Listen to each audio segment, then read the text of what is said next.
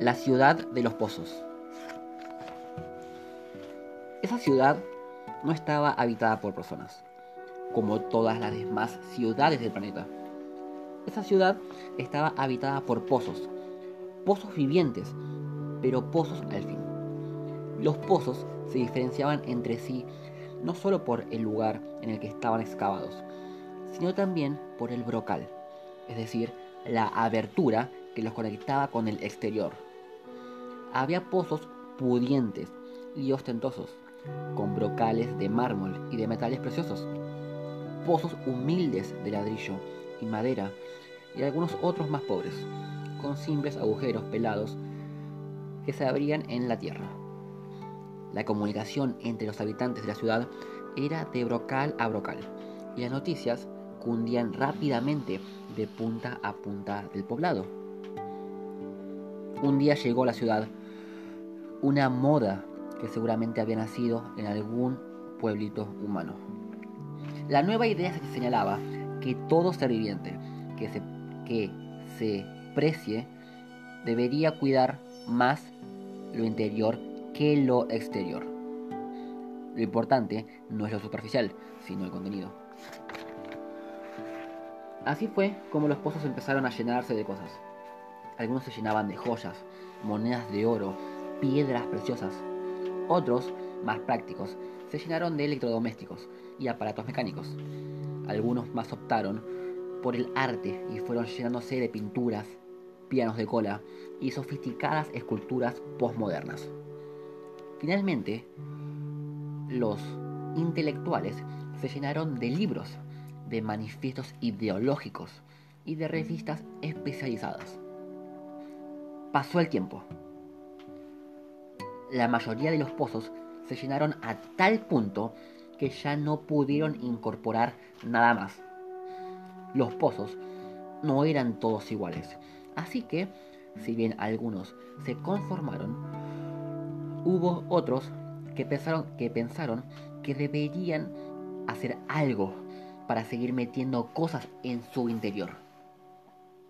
Alguno de ellos fue el primero.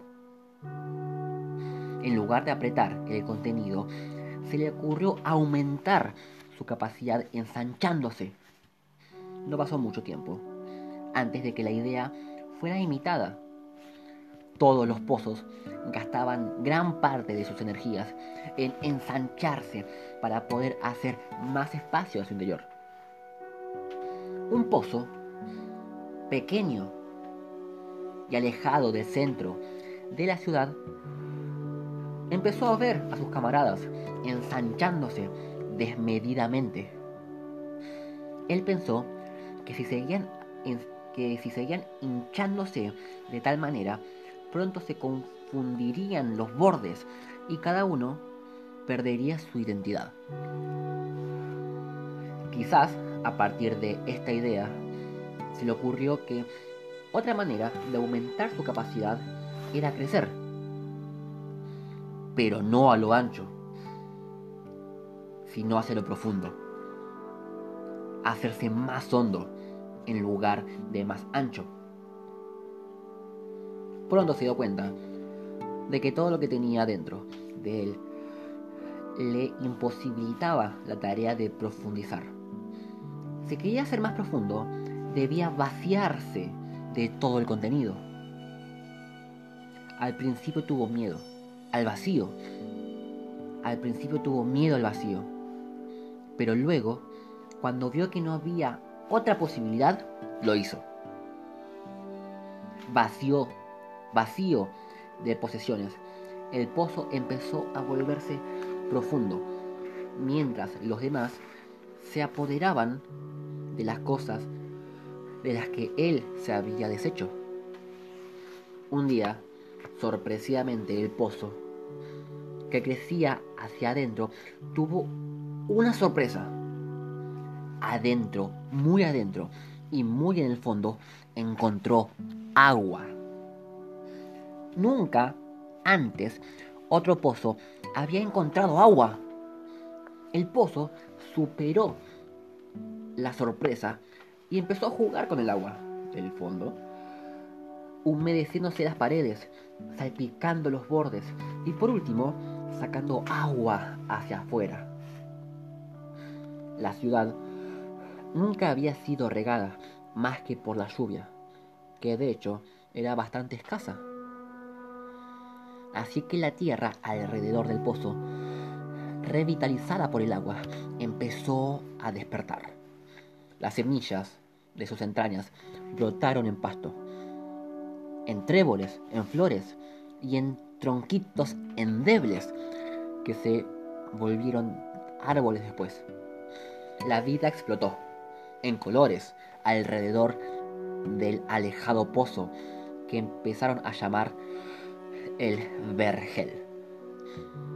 Todos le preguntaban cómo había conseguido el milagro. Ningún milagro, contestaba el vergel. Hay que buscar en el interior, hacia lo profundo. Muchos quisieron seguir el ejemplo del vergel, pero desandaron la idea cuando se dieron cuenta de que para ir más profundo debían vaciarse. Siguieron ensanchándose cada vez más para llenarse de más y más cosas. En la otra punta de la ciudad, otro pozo decidió correr también el riesgo del vacío. Y también empezó a profundizar. Y también llegó al agua. Y también salpicó hacia afuera, creando un segundo oasis verde en el pueblo. ¿Qué harás cuando se termine el agua? Le preguntaban. No sé lo que pasará, contestaba. Pero, por ahora, cuanta más agua saco, más agua hay. Pasaron unos cuantos meses antes del gran descubrimiento. Un día, casi por casualidad, los dos pozos se dieron cuenta de que el agua que habían encontrado en el fondo de sí mismos era la misma. Que el mismo río subterráneo que pasaba por unos por uno inundaba la profundidad del otro. Se dieron cuenta de que se abría para ellos una nueva vida. No solo podían comunicarse de brocal a brocal, superficialmente, como todos los demás, sino que la búsqueda les había deparado un nuevo y secreto punto de contacto. La comunicación profunda, que solo consiguen entre sí aquellos que tienen el coraje de vaciarse de contenidos y buscar en lo profundo de su ser lo que tienen para dar.